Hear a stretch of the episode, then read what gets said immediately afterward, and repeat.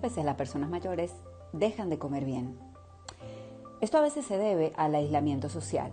A veces viven solos o pasan tiempo sin sus familiares cercanos, reducen su frecuencia de encuentros con las amistades y en muchas ocasiones no tienen, no saben o no pueden realizar las actividades que les gustan.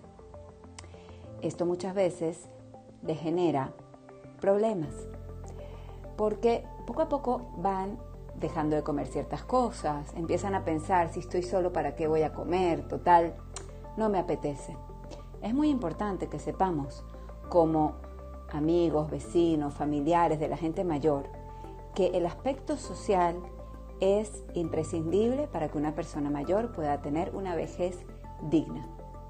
Este martes en este espacio deportivo de Share Gesed quiero brindarle estos minutitos a esas personas mayores, a esa mitzvah que dice la Torah, mipne seba takum, frente al anciano te levantarás. Y quiero proponerte que esta semana busques a esa persona mayor que a lo mejor necesita de tu llamada, de tu visita, de un abrazo y quizás de tu compañía a la hora de comer.